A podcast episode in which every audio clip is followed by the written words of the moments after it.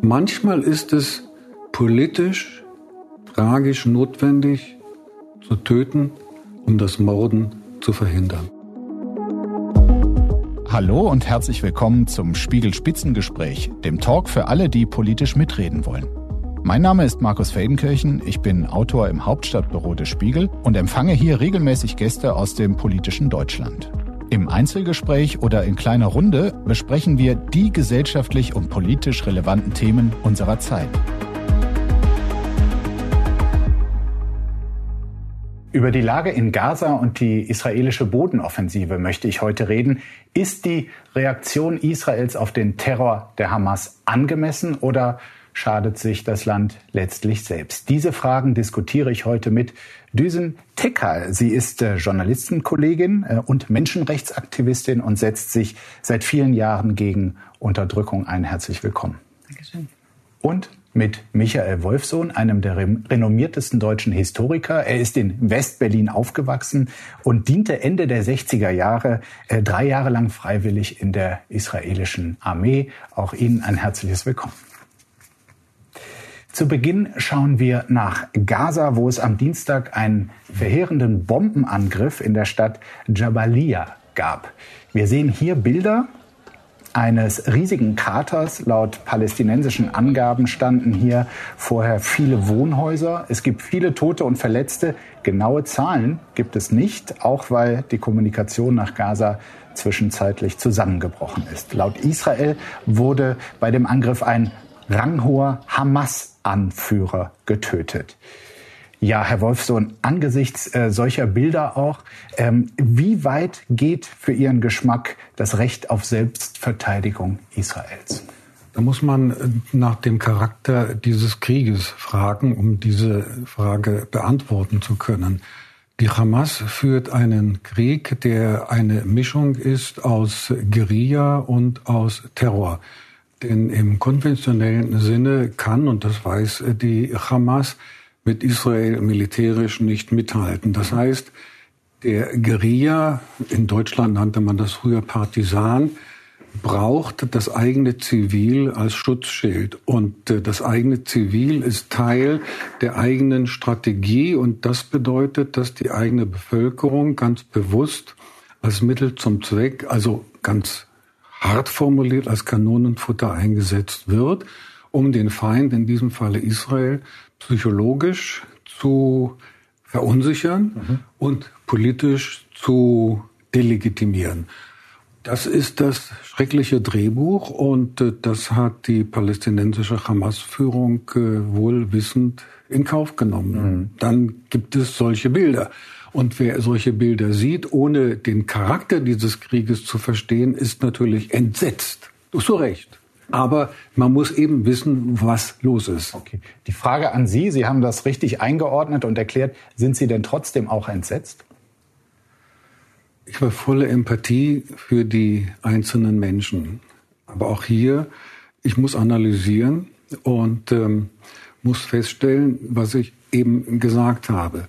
Und das Problem ist, nein, es ist eine Tragödie des palästinensischen Volkes, dass es von seiner eigenen Führung, nicht nur von Hamas hier und jetzt, sondern seit über 100 Jahren eigentlich als Kanonenfutter gebraucht wird, weil es an, einer, an einer politischen Strategie mhm. der palästinensischen Führung immer gefehlt hat. Und äh, das ist eben die Tragödie des palästinensischen Volkes. Frau Tecker, äh, Herr Wolfsohn spricht von dieser äh, Tragödie. Bei äh, niemand wird Israel Absicht unterstellen, wenn bei solchen Bombardements äh, Zivilisten ums Leben kommen. Trotzdem die Frage, wie verheerend sind aus Ihrer Sicht äh, solche Luftschläge und die dann auch entstehenden Bilder und Opfer? Ja, den Krieg der Bilder hat die Hamas schon gewonnen. Das merken wir auch an dem welt weltweiten Flächenbrand, dass beispielsweise Juden und Jüdinnen weltweit von Antisemitismus betroffen sind, dass sie gejagt werden, wie die Flughafenszenen in Dagestan gezeigt haben oder auch an amerikanischen Universitäten, also auch auf intellektueller Ebene macht der Antisemitismus nicht Halt und äh, jetzt wird natürlich nach Schuldigen gesucht. So ist das leider immer im Kriegskontext. Wir kennen uns leiderprobt leider damit aus, weil wir auch aufgrund der Asche des Völkermords an unserer Religionsgemeinschaft gegründet worden sind. Und deswegen war das, was wir gesehen haben, also die ersten Bilder, die seit dem 7. erschienen sind, mhm. seitens der Hamas, haben uns sofort an die Bilder der IS-Mörderbanden erinnert. Und insofern ähm, sind diese Bilder natürlich schmerzhaft und ähm, im Grunde genommen sitzt Israel auch in der Falle. Denn die Hamas benutzt die eigene Zivilbevölkerung als Schutzschilder. Sie lebt von jedem Toten und die Bomben, die fallen, das gehört zur Wahrheit auch dazu aus Israel, die töten Zivilisten ja. und sie töten die Hamas, denn Bomben sind dumm. So, so ist es wohl auch in diesem Falle in Jabalia, also ähm, ähm, dieses Wohngebiet, was ähm, dort in Schutt und Asche gelegt wurde. Da haben sich offenbar Hamas-Kämpfer, auch Anführer befunden. Es gibt offenbar auch dort ein Tunnelsystem, äh, in dem die Hamas äh, Waffen oder auch Kämpfer äh, versteckt hält. Ähm, ist es dann trotzdem richtig, ein solches Viertel zu bombardieren aus Ihrer Sicht? Das ist so eine schwierige Frage, weil das, glaube ich, eine Gretchenfrage ist und zeigt, wie grausam Krieg ist, weil Krieg keine Gewinner kennt, sondern nur Überlebende. Und die Waffenruhe, die gefordert wird, macht unbedingt Sinn aus humanitärer Sicht. Und gleichzeitig gibt es der Hamas die Möglichkeit nachzurüsten. Mhm. Und das ist das Dilemma, in dem wir uns gerade befinden, dass es mehrere Wahrheiten gibt, die nebeneinander stehen. Und dass äh, aus unserer Sicht es wichtig ist, daran zu erinnern, dass es nicht nur um die Geiseln geht, sondern auch um die zwei Millionen Palästinenser, die gerade in Geiselhaft sind. Aber die Zerstörung der Hamas und die Befreiung der Geiseln ist deswegen die Voraussetzung äh, auch für humanitäre Ruhe, weil der Krieg ja sonst weitergeht und mhm. weil Israel gerade parallel mitbekämpft wird. Das heißt, wir konzentrieren uns zu Recht auf das, was dort in Gaza passiert und das ist eine Tragödie, das ist ein Verbrechen sondergleichen. Was aber, und das ist nochmal ganz wichtig, selbst also sozusagen mit ausgelöst ist durch die Hamas. Nicht nur, es sind auch israelische Bomben, die Zivilisten töten. Das gehört auch zur Wahrheit dazu. Aber das ist eben das Dilemma, in dem sich ähm, ja, dieser Streifen gegenwärtig befindet. Und wer sind wir sozusagen dann eben auch ähm, die, die Kriegspartei daran zu erinnern, was zu tun oder zu lassen ist, sondern wir müssen das sozusagen aus menschenrechtlicher Sicht beobachten. Und für uns ist klar, auch als Organisation, dass jedwedes ziviles Leben geschützt werden muss und dass humanitäre Hilfe auch dann geleistet werden muss, wenn sie in den Verwaltungsapparat der Hamas kommt. Das gehört leider auch zur Wahrheit. Aber wenn dazu. das die Prämisse ist, dass jedwedes ähm, Leben geschützt werden muss, dann müssten Sie einen solchen Bomben also einen solchen Luftangriff wie gestern ja verurteilen. Genau, und das ist eine sehr einfache Frage, äh, bis hin zu einseitig aus meiner Sicht, weil natürlich verurteile ich diesen Bombenangriff. Zur Wahrheit gehört aber auch, dass die Geiseln befreit werden müssen und die Hamas zerstört werden muss, damit jedwedes Menschenleben überlebensfähig ist in Zukunft. Und deswegen kann man das nicht nicht verurteilen, sondern man muss sozusagen das in dieser Gemengenlage ähm, letztlich einordnen. Und das ist das Schmerzhafte dabei. Aber tatsächlich glaube ich, dass es ganz, ganz wichtig ist, dass palästinensisches Menschenleben sichtbar und hörbar gemacht wird. Und die Zitate, die wir hören, dass es um Menschenleben geht und dass Menschen, auch Palästinenser, nicht entmenschlicht werden dürfen, ist hier ganz, ganz wichtig. Denn die Hamas, äh, um die auszutrocknen, können wir nicht die Palästinenser austrocknen. Wir dürfen sozusagen das Spiel nicht mitmachen und der Terrorismus wird sich darüber nähern, wenn wir diese humanitäre Hilfe nicht leisten. Deswegen muss alles unternommen werden, damit ziviles Leben geschützt und unterstützt wird. Wolfson, halten Sie diese Aussage für richtig, dass dieser Luftangriff ähm, zu verachten ist? Nein, das halte ich. Äh, Habe ich ja auch nicht gesagt, dass der zu verachten ist. Ich glaube, man muss also hier auch in die deutsche Geschichte etwas zurückgehen. Wenn es gilt, dass der 8. Mai 1945 ein Tag der Befreiung war und dass die bedingungslose Kapitulation des Hitlerreiches die Voraussetzung für die deutsche Demokratie zunächst im Westen und dann auch seit 1990 im Osten geworden ist, da muss man sich fragen, was war denn der Preis? Der Preis waren auch sechs Millionen getöteter Deutscher. Nicht nur deutscher Soldaten, sondern auch deutscher Zivilisten. Ich erinnere an Hamburg, Berlin, andere deutsche Städte. Waren diese Angriffe auf auch unschuldige Deutsche, die gab es im Dritten Reich auch.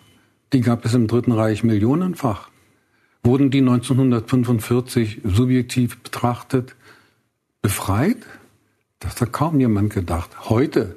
Heute sind wir soweit. Heute sind wir ja. der, als Nachfahren Nicht ich, weil ich äh, äh, Enkel und Sohn von Holocaust-Überlebenden bin, aber die Deutschen Nachfahren, Deutsch-Deutschen Nachfahren derer, die am 8. Mai 1945, ja, besiegt worden sind damals und wir als Nachfahren oder die Nachfahren beschließen für die Vorfahren, dass sie befreit worden sind.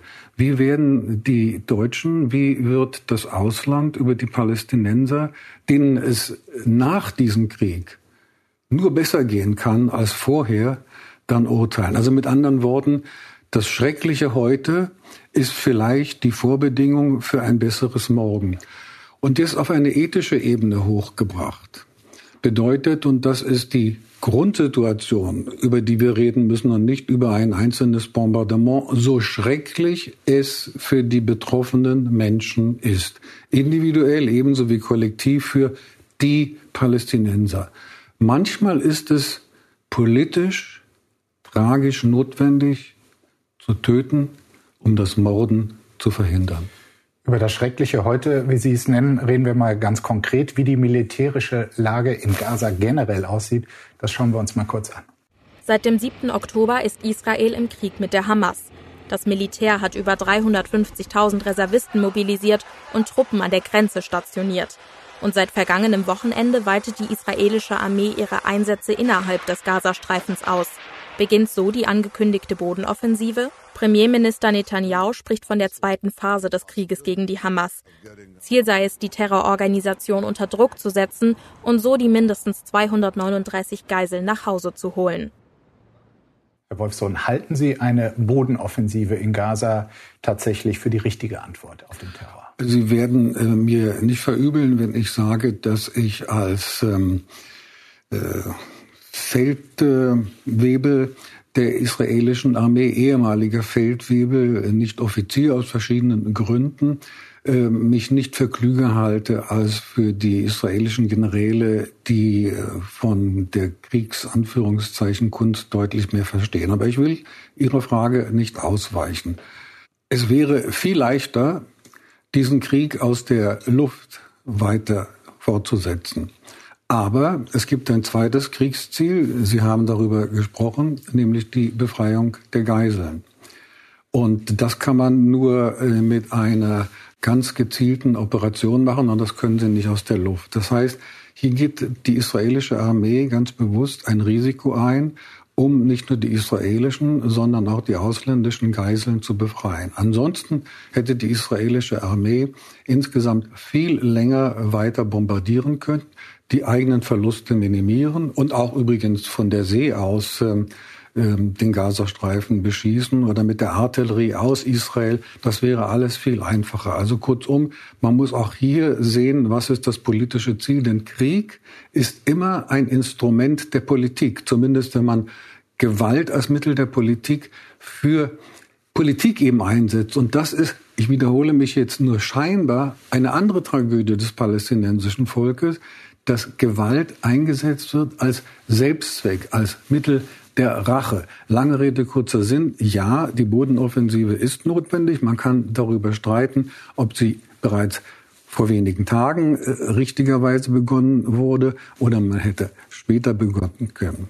Sie haben sich, wenn ich das richtig verstanden habe, auch schon mal skeptischer geäußert und statt einer Bodenoffensive vorgeschlagen, den Gazastreifen komplett abzuriegeln. Also kein Wasser, keine medizinischen Gebüter, keine Lebensmittel. Äh, wie kamen Sie zu dieser Auffassung? Ja, ich verstehe etwas äh, von äh, Kriegsführung. Krieg ist etwas Unmenschliches, aber es wird immer Krieg von Menschen konzipiert und auch dann realisiert.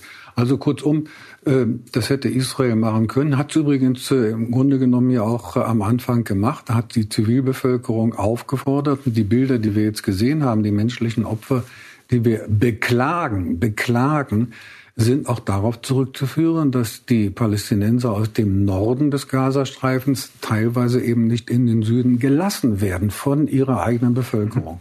Und in den Süden äh, kommen die Nachschubgüter, Lebensmittel, medizinische Versorgung und so weiter und so fort. Aber ähm, eine Abriegelung, weil Sie mich fragen, vor der Bodenoffensive wäre ein, eine Möglichkeit, ohne eigene Verluste die Verluste der Gegenseite auf ein Maximum zu bringen.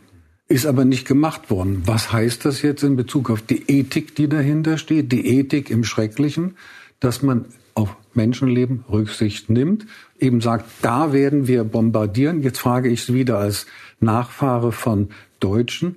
Wussten Ihre Vorfahren, die bombardiert worden sind, äh, wo auch immer in Deutschland, wann, wo, welche Bomben niedergehen werden? Nein. Weiß es die palästinensische Bevölkerung? Ja. Ich treibe keine Propaganda, sondern ich vergleiche hier. Wir reden nicht über etwas Wunderbares, etwas Paradiesisches. Wahrlich nicht. Es ist die Hölle. Aber wir sind nicht im Kampfgeschehen selber und unsere Aufgabe, Ihre, unsere beide, ist es zu analysieren und einen Weg zu finden, wie man eventuell aus diesem Schrecklichen herauskommen kann.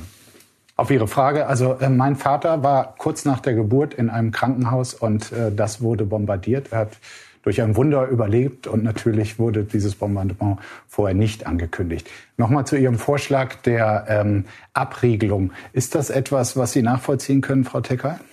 Aus, aus humanitärer Sicht kann ich es nicht nachvollziehen, aber ich würde mich davor hüten, Herrn äh, Wolfsohn äh, Vorschläge zu machen, auch als äh, Betroffener.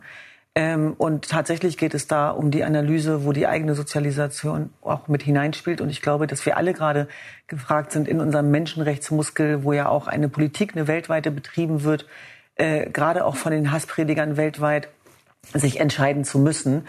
Denn es muss darum gehen, äh, diese Gräben zu überwinden über die eigene Betroffenheit hinaus. Und da kann ich sozusagen als Jesidin argumentieren, dass es beim Terror keine zwei Meinungen gibt und dass die Art und Weise, wie die IS-Mörderbanden bekämpft worden sind, genau so muss auch die Hamas äh, bekämpft werden und dass wir uns hüten müssen von einer Täter-Opfer-Umkehr und dass diese Fragen äh, besser gerichtet werden, beispielsweise an die Hamas-Funktionäre, die sich gerade im Ausland abgesetzt haben und in Sicherheit und Frieden und äh, ihr eigenes ziviles Menschenleben, ihre eigene Zivilbevölkerung zum Abschuss freigegeben haben.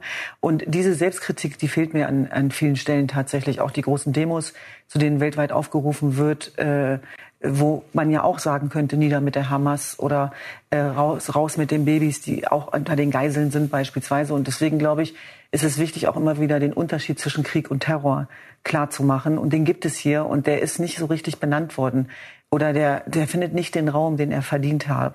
Und da geht es nicht darum, dass wir Bilder reproduzieren, im Gegenteil, sondern es geht darum, zu zeigen, dass diese Entmenschlichung und die Art und Weise, wie für Unordnung gesorgt wird, Angst und Schrecken verbreitet wird, dass äh, dieser Dschihadismus äh, sich dezentral organisiert und äh, dass er Nachahmer generieren wird, wenn wir da nicht gegenlenken. Und deswegen ist es wichtig, richtig und umsichtig zu analysieren und alle Akteure an einen Tisch zu holen. Herr Wolfson, Sie waren, Sie haben es selber schon erwähnt, äh, als Soldat der israelischen Armee äh, selbst schon in palästinensischen äh, Gebieten äh, damals eingesetzt. Sie sagten einmal, das sei ein Wendepunkt für Sie gewesen. Inwiefern? Ein Wendepunkt, weil ich sozusagen hautnah erlebt habe, dass es äh, in einem Menschen selber, in diesem Falle in mir, äh, mehrere Gefühle gibt, die einander widerstreiten. Auf der einen Seite war ich äh, Soldat der siegreichen israelischen Armee und erleichtert und erfreut, dass ähm, die Vernichtung des jüdischen Staates Israel, die man vor dem Sechstagekrieg befürchten musste, 1967, dass diese Befürchtung Gott sei Dank nicht eingetreten ist.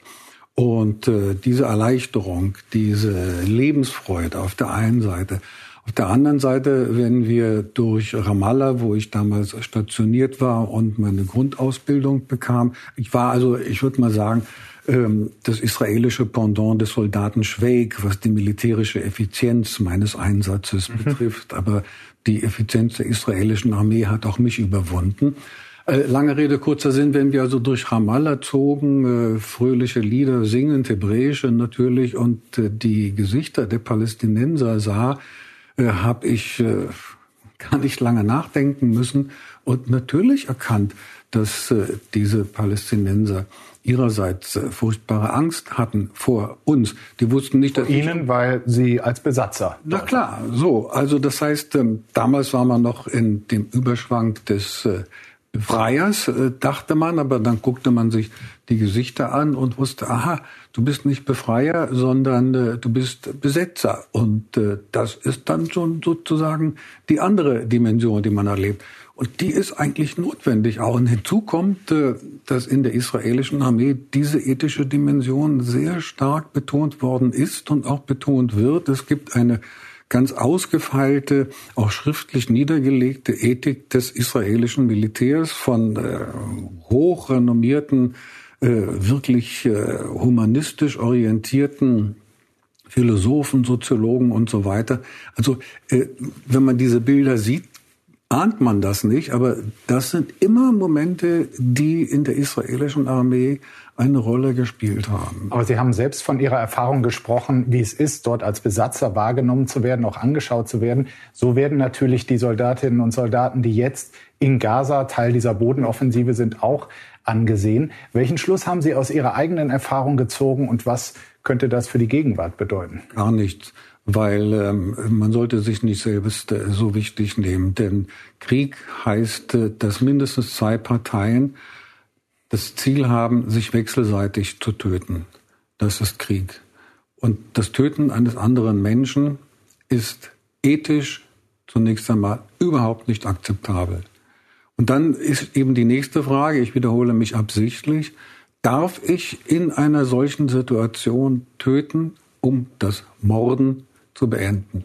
Und da sage ich nicht zuletzt als Nachfahre von Holocaust-Überlebenden, ja, es ist manchmal notwendig. Was wäre in Deutschland beispielsweise nach 45 gewesen, hätten die Alliierten nicht gewonnen, einschließlich der stalinistischen Sowjetunion.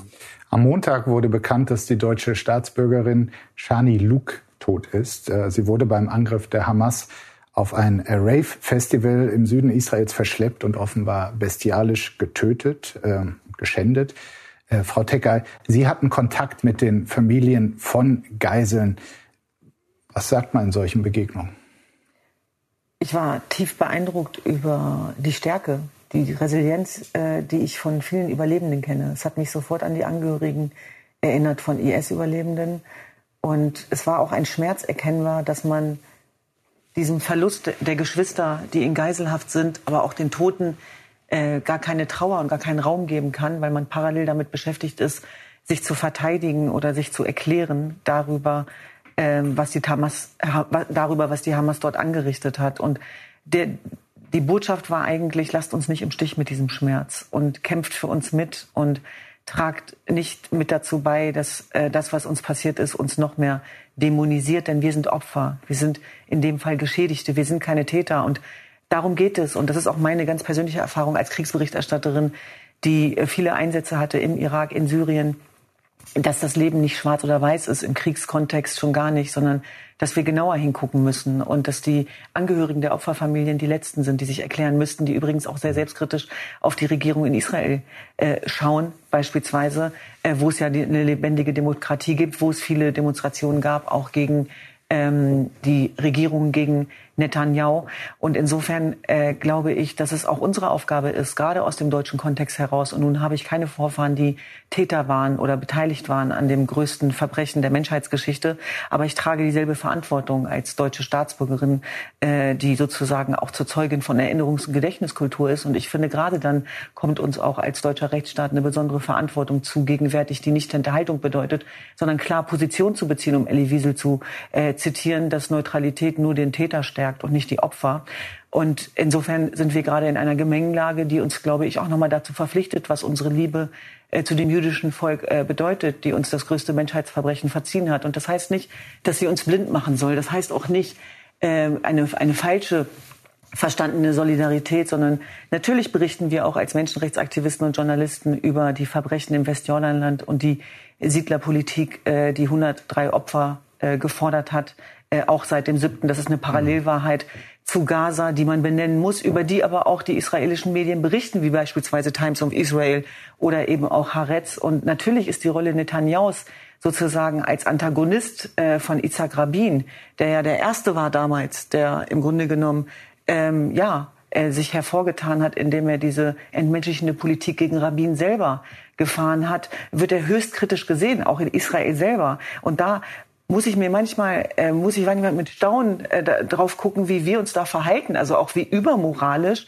mit einem Zeigefinger, wo ich denke, das steht uns gar nicht zu. Mhm. Sondern es geht wirklich darum, äh, jetzt die Zeichen der Zeit zu erkennen und sich auf die Seite der Menschlichkeit zu stellen. Und das heißt, dass wir uns auf keine Seite stellen können. Denn es geht ja um alle. Ja, es geht um alle, aber es geht trotzdem am Ende darum, dass Tat und Täter benannt werden müssen. Und das ist in dem Fall ganz konkret natürlich auch die Mitschuld der Hamas. Und Terror ist Terror. Terror ist Terror. Punkt. Kein Aber. Die Frage an Herrn Wolfsohn. Ähm, steht es irgendjemandem zu, ähm, zu kritisieren, wenn israelische Siedler für Tote auf palästinensischer äh, Seite sorgen? Kritisieren kann man. Die Frage ist nur, was es bringt. Äh, also die Israelis hören nicht zu, und zwar zu Recht, weil sie sagen, ihr seid diesem Risiko nicht ausgesetzt und die Palästinenser hören auch nicht zu. Und äh, die Deutschen die, oder Engländer, Franzosen, Amerikaner, die Zuschauer haben ein gutes Gefühl, dass sie ihre Kritik loswerden können. Also ist völlig, völlig bedeutungslos. Haben Sie eine Haltung zu diesen Morden, die ja auch stattfinden? Selbstverständlich, wenn ich sage, dass äh, Töten äh, ein nicht akzeptables äh, Vorgehen ist, dann ist Morden erst recht völlig inakzeptabel. Also insofern ist das doch völlig klar. Es geht hier nicht darum, ist äh, der Tod oder der Mord an einem Palästinenser zu rechtfertigen, weil er Palästinenser ist oder an einem Israelier oder einem Juden. Natürlich nicht. Und wir reden ja von der Makroebene hier. Und wer ein Krieg beginnt, und ich komme nochmal auf Deutschland zurück, und die Hamas hat den Krieg begonnen und wusste, dass es eine israelische Reaktion geben würde. Wer Sturm, wer Wind sät, wird Sturm ernten. Das heißt, es wusste die palästinensische Führung, dass es eine massive Reaktion geben würde. Und wenn man Krieg beginnt, dann muss man eben rechnen, dass die angegriffene Seite reagiert.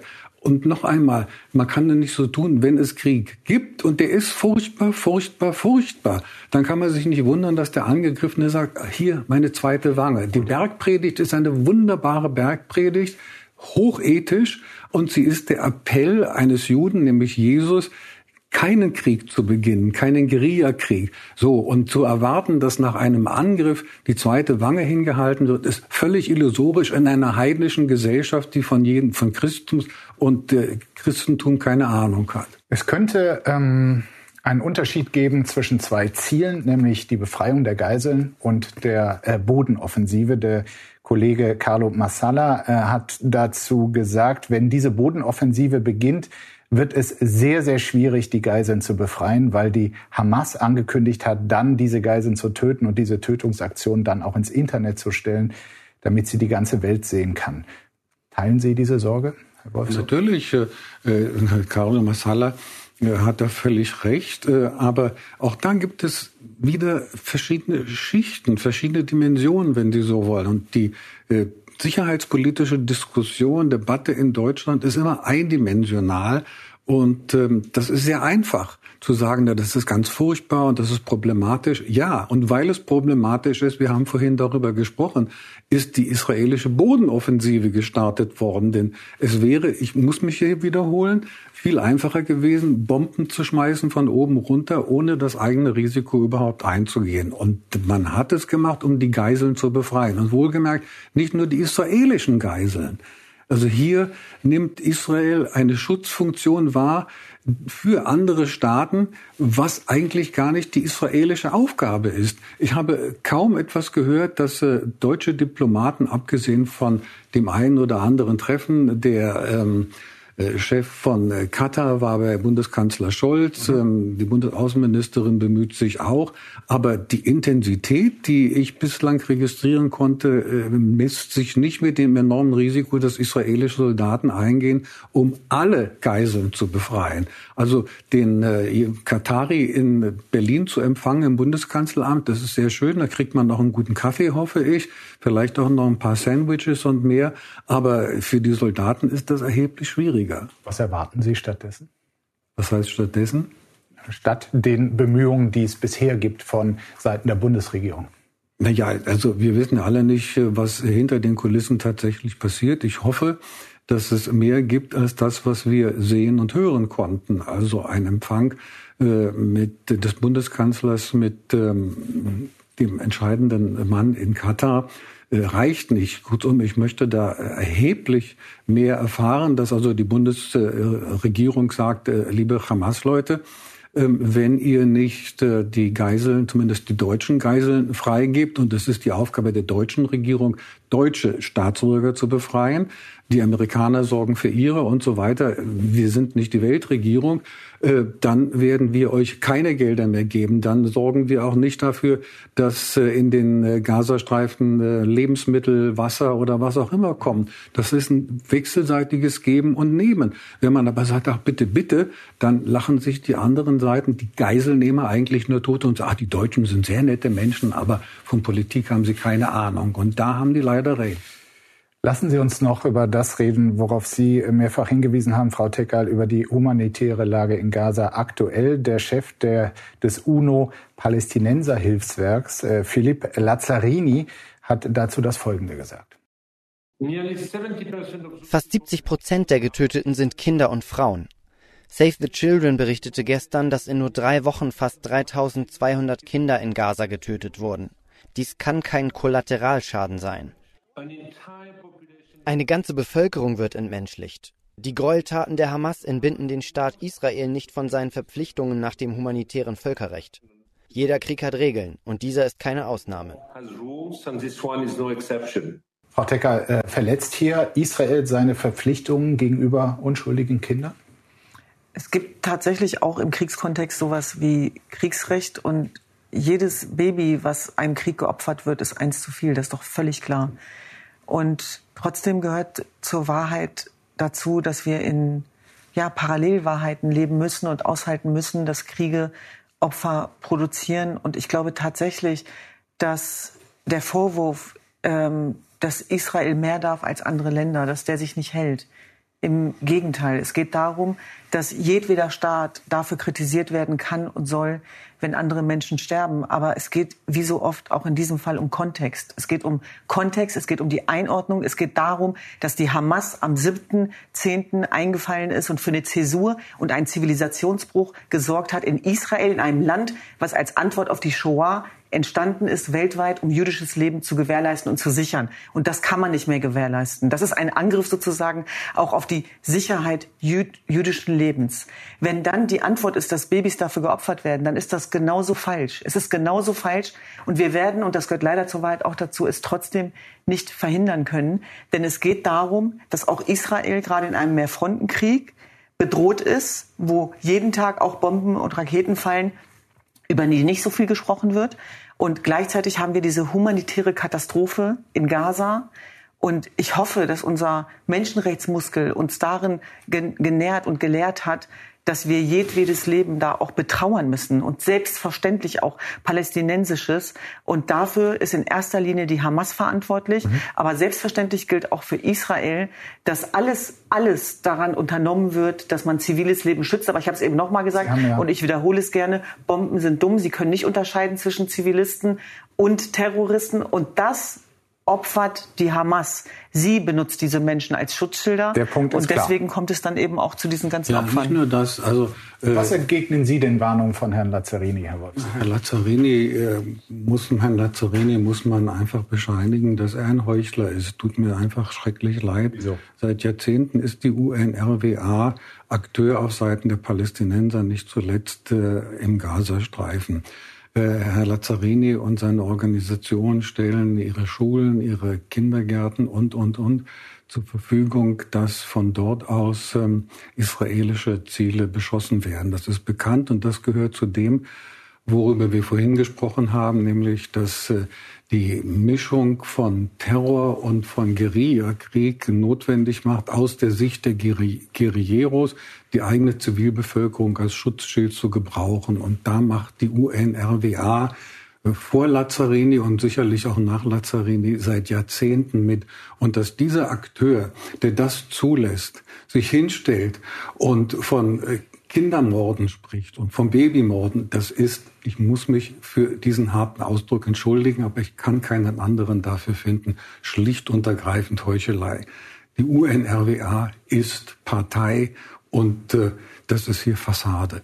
Da lasse ich mich einfach nicht in die Irre führen. Und ich hoffe, dass unsere Zuschauer. Aber Sie bezweifeln nicht, dass es äh, auch äh, unter den zivilen Opfern Kinder. Aber natürlich. Da haben wir doch darüber gesprochen, Herr Feldke. Das ist doch genau der Punkt. Man muss Krieg ist etwas Furchtbares, ist die Hölle. Aber auch die Hölle, ähm, die wir Gott sei Dank erst nach unserem Tod möglicherweise erfahren werden oder nicht, nicht erfahren werden, da können wir nichts analysieren. Aber diese Hölle können wir analysieren und diese Teufel können wir analysieren und auch die Helfershelfer dieser Teufel und zu denen zählt Herr Lazzarini und zu denen zählt die UNRWA, die auch die Fassade UNO, also Menschheitsbeglückung oder eben Frieden und Menschenrechte hat. Das ist schlicht und ergreifend ein Lügengebilde. Frau Tecker, Sie haben auf Twitter eine humanitäre Feuerpause ähm, gefordert. Wie würde die konkret aussehen und muss Deutschland da vielleicht mehr Druck ausüben, um diese zu erwirken?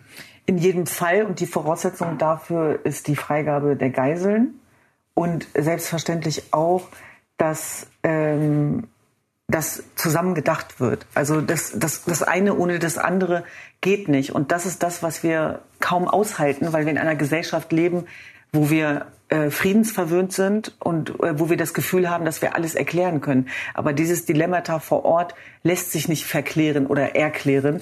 Und dazu gehört auch, dass diese, ähm, diese humanitäre Hilfe zeigen muss, dass wir den Pfad der Menschlichkeit nicht verlassen haben, im Gegensatz beispielsweise zur Hamas. Das sollte uns als menschliche Wesen ausmachen. Ich glaube, dass es wirklich im Moment wichtiger ist, mehr Hannah Arendt zu lesen, statt äh, sich nur im Internet äh, zu bewegen, nämlich auch zu realisieren, was diese Banalität des Bösen dann am Ende auch bedeutet und dass es darum geht, dass beispielsweise auch das entmenschlichende Verhalten, was Sie jetzt die ganze Zeit auch zu Recht ansprechen in dem Kontext mit Gaza, äh, sozusagen auch die Leistung unternommen werden muss, das im Zusammenhang mit der Hamas auch nochmal zu verstehen, da, wo Babys sozusagen auch, auch geköpft werden mhm. und diese bestialischen Bilder entstanden sind. Und auch das müssen wir ja verhindern. Und ich glaube, es muss ein Bewusstsein dafür entstehen, dass es in diesem Kampf nicht nur um den Kampf äh, Israels geht, sondern dass das eine weltweite Sicherheit, Sicherheitsarchitektur ist, die da ins Wanken gerät,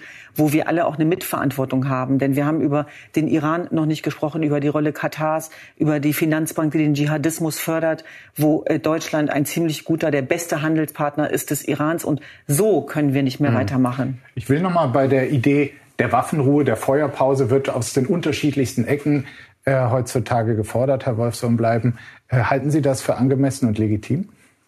Legitim schon, aber für falsch mhm. genauso. Wie gesagt, Krieg ist, wenn er begonnen wird, die Absicht, den Gegner zu besiegen, und zwar militärisch vollkommen zu besiegen.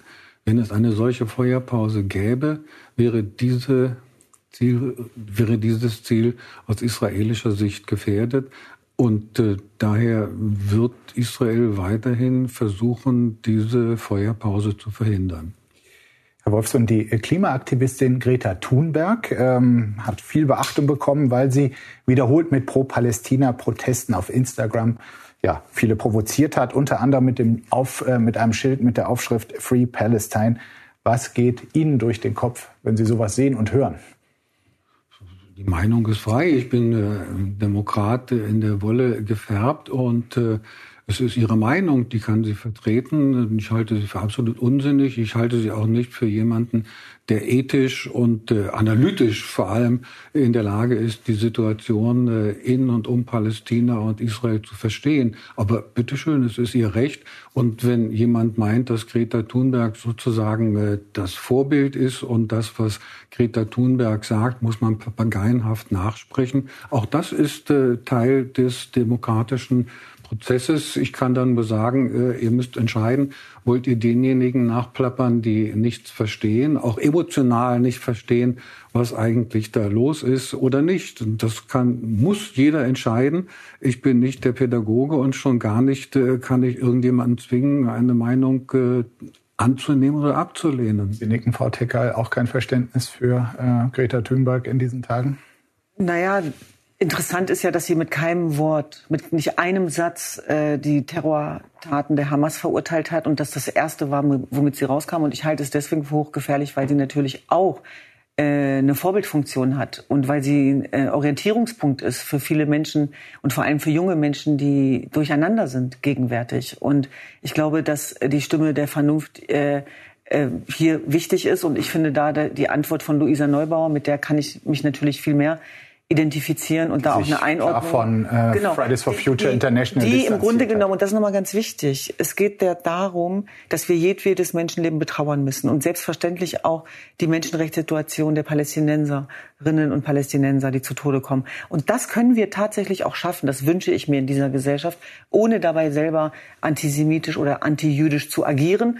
Und tatsächlich ist sozusagen das, was da gerade weltweit im Netz passiert, eine große Gefahr, dass wir Hassprediger haben, auch in Deutschland, die äh, die Hamas verherrlichen als Widerstandsbewegung, die äh, letztlich den Nährboden bereiten dafür, dass äh, Terror weltweit, davon bin ich überzeugt, auch stattfinden und weitergehen wird in Nachahmungsakten. Und da haben wir eine sehr hohe Verantwortung und auch sich die Strukturen einmal anzuschauen von Fridays for Future. Da gab es einen sehr starken und guten ähm, Tagesspiegelbericht, der nochmal aufgedeckt hat, was da alles dahinter steckt. Und das sind Terrorverherrlicher, die damit am Werk waren und die mit dafür gesorgt haben, dass äh, diese Nachrichten dann am Ende zustande kommen. Und da müssen wir gegenhalten. Und da brauchen wir ganz neue Medienkompetenzen und Strategien. Damit sind wir tagtäglich beschäftigt. Und deswegen, das zeigt auch nochmal, dass das, was dort im Mittleren Nahen Osten passiert, in Israel, Palästina, hat mittelbare Auswirkungen. Hier leben die Angehörigen dieser Menschen. Sie erleben es wahrscheinlich selbst, dass es doch im Diskurs ähm, ein großes Unwohlsein bei vielen gibt, die sagen, also ich möchte, mir, mir ist das humanitäre Leid dort in Gaza ähm, wichtig, ich möchte etwas dagegen tun, aber wenn ich das verbalisiere, werde ich von manchen als Antisemit genau. hingestellt. Wie ja. geht man mit diesem Problem? Genau, das haben wir ja im Grunde genommen überall gerade, dieses Entlastungsnarrativ. Sie haben jetzt diese Seite beschrieben, dass wer palästinensisches Menschenleben betrauert, wenn ich zum Beispiel über ein Westjordanland äh, schreibe, mhm. wer, wer, mich dann einen Antisemiten schimpfen würde, der würde genauso falsch liegen wie auf der anderen Seite. Das habe ich zum Beispiel so erlebt, als ich die Solidaritätskundgebung äh, moderiert habe, dann als äh, Zionistin sozusagen auch mit bezeichnet worden bin. Und die Wahrheit ist doch gegenwärtig, dass der Diskursraum vor allem enger wird für jüdisches Menschenleben. Und das müssen wir hier ganz klar benennen. Denn äh, das zeigt auch die, ja, das zeigen auch die Ergebnisse der Taten. Äh, über 200, jetzt auch schon viel mehr äh, antisemitische Taten in diesem Land. Und ich merke es ja auch ganz mittelbar äh, weil wir aktiv sind, weil wir laut sind, weil wir uns trauen, was zu sagen. Das sage ich deswegen, weil auch da der Raum immer enger wird. Und ich merke es ja dann auch an den Gegenreaktionen, dass mir dann die Solidarität entzogen wird. Wie kannst du nur? Wie kannst du nur äh, dich solidarisieren mit den Juden? Ja, und dann kommt natürlich äh, Antijudaismus, Antizionismus und so weiter. Also diese ganze Abfolge, die daraus abgeleitet wird. Und deswegen leben wir in Zeiten, wo immer der andere der Rassist ist und der Rechtsextremist und der Antisemit. Und genau davon müssen wir uns frei machen, weil wir sonst im Grunde genommen genau das, was der Terror vorhat, nämlich uns zu spalten und gegeneinander aufzuhetzen, dass wir dem dann auf den Leim gehen. Und wir müssen im Moment ganz viel aushalten. Das ist gar nicht so einfach. Ich merke das auch in unserer Menschenrechtsorganisation. Wir sind keine Partei. Das heißt, wir haben ganz viele unterschiedliche Meinungen. Und da ist ein innerer Kompass gefragt, der lautet, und das soll nicht pathetisch klingen, Humanität und über den Tellerrand hinauszugucken, über die eigene Betroffenheit hinauszugucken. Und da möchte ich genauso für meine palästinensischen Freunde gerade da sein, wie auch für meine jüdischen. Und ich werde es nicht zulassen, dass jedwedes Menschenleben kriminalisiert wird, ja, oder agitiert wird und wir dann dafür zur Zielscheibe gemacht werden. Um uns geht's gar nicht. Es geht um diejenigen, die betroffen sind. Und ich habe jüdische Freunde, die Angst haben, vor die Tür zu gehen. Das ist doch die Wahrheit. Wolfson, es gab Bilder einer Demonstration vor dem Auswärtigen Amt in Berlin, hauptsächlich junge Leute, die dort skandierten, Free Palestine from German Guilt, also befreit Palästina von äh, dem deutschen Schuldempfinden, ähm, dem Holocaust. Ähm, ist gerade so, dass, dass linke Gruppen sich gerne solidarisieren mit Palästina. Wie tief ist dort aus Ihrer Sicht äh, Antisemitismus verwurzelt und was sagen Sie zu diesem Schlachtruf Free Palestine from German Guilt? Ja, das ist auch wieder die Unkenntnis multipliziert und äh, dann nachgesprochen. Die deutsche Politik ist also zum ersten Mal überhaupt nicht entscheidend für die Situation in und um Palästina. Also insofern ist das tagespolitischer Unsinn, äh, macht sich zwar gut, äh, deckt sich aber mit einer, einer Legende, die besagt, dass äh, Deutschland äh, den Palästinensern gegenüber auch eine indirekte Schuld hätte, also hätte, nicht habe, weil durch die Vernichtung der Juden, sechs Millionenfache Judenvernichtung, die Gründung Israels beschleunigt worden ist. Eine These, die übrigens der nun, sicherlich mainstreamige deutsche Bundeskanzler Helmut Schmidt auch vertreten hat ähm, und die dadurch sozusagen salonfähig geworden ist. Also insofern kann man sich nicht nur über diese Demonstranten aufregen, sondern muss ein bisschen zurückgehen und fragen, wer sind die geistigen Väter und Mütter. Äh, also Sie merken den zweiten Fehler hier, denn hinzu kommt, dass ähm, die deutsche Schuld in Bezug auf die Palästinenser überhaupt nicht vorhanden ist. Warum? Weil der damalige Palästinenserführer Hajj Amin al-Husseini ein Verbündeter von Adolf Hitler war. Er floh nämlich im Jahr 1941 aus dem Irak, wo er einen pro-deutschen Aufstand gegen die Briten angezettelt hatte, nachdem er in Palästina gegen die Briten und Zionisten gescheitert war. Er wurde vom Führer im November 1941 gleich hier um die Ecke empfangen und der Führer hat dann die blauen Augen von Hajj Amin al-Husseini bewundert, die es gar nicht gab, aber die im Protokoll des Auswärtigen Amtes zu finden sind. Und zum Dank hat Hajj Amin al-Husseini auf dem Balkan ähm, äh, Muslime mobilisiert äh, für die Waffen-SS. Also kurzum, die deutsche Schuld besteht äh, insgesamt auch in der Kollaboration mit den Palästinensern und arabischen Nationalisten, die im Zweiten Weltkrieg mit Hitler Deutschland kooperiert haben. Also mit anderen Worten, wer keine Ahnung hat und sich vor das Auswärtige Amt hinstellt und Geschichtslektionen erteilt und damit die eigenen Aktionen legitimiert, muss sagen, liebe Leute, lernt erst einmal die Fakten und dann können wir uns unterhalten. Und noch einmal, die Deutschen, nicht zuletzt die Deutschen, sollten sich daran erinnern, dass es der Krieg war, wo es Millionen unschuldiger Deutscher Opfer gegeben hat. Nicht alle Deutschen waren Mörder im Dritten Reich. Und auch diese unschuldigen Deutschen mussten schrecklich leiden.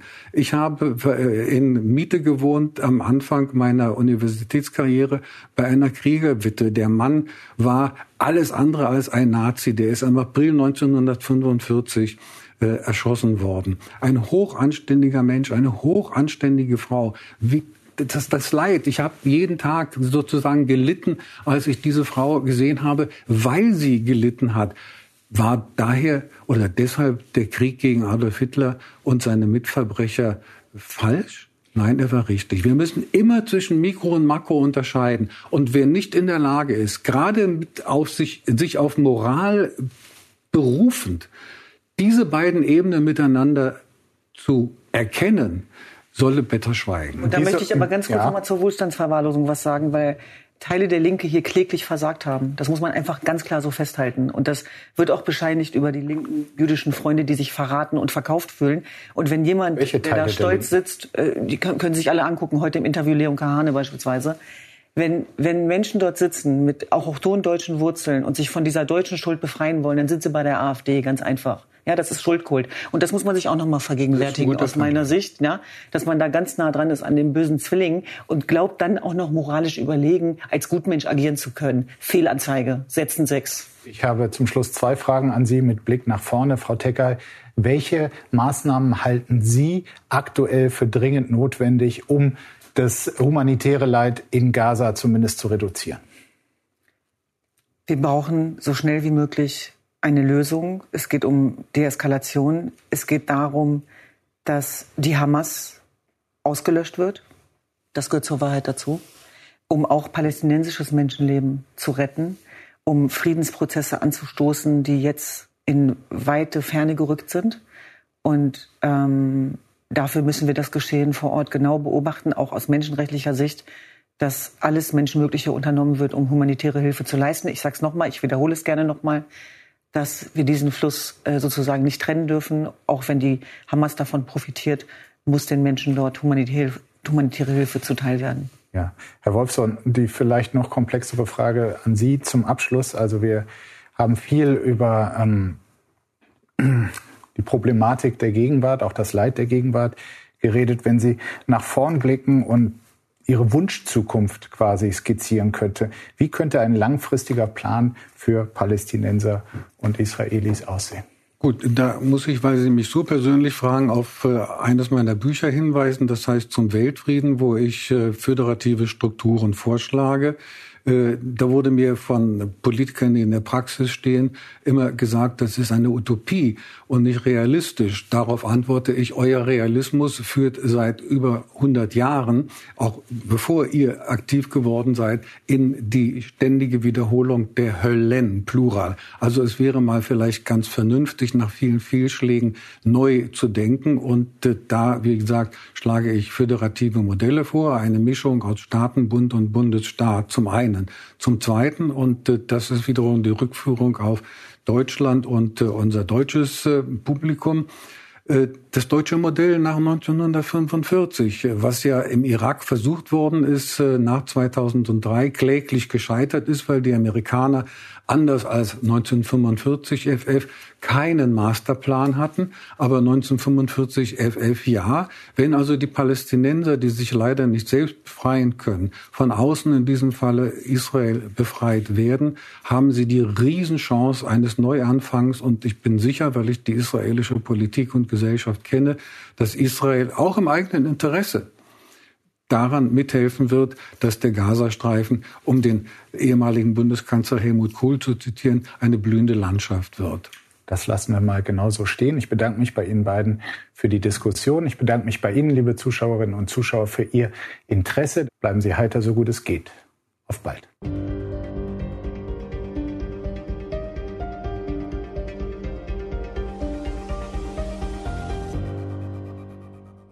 Das war das Spiegel Spitzengespräch. Wenn Ihnen die Folge gefallen hat, geben Sie gerne eine Bewertung ab und abonnieren Sie diesen Podcast, um keine Ausgabe zu verpassen. Ich danke Ihnen fürs Zuhören und freue mich, wenn Sie auch das nächste Mal wieder einschalten. Bleiben Sie heiter, so gut es geht. Bis bald.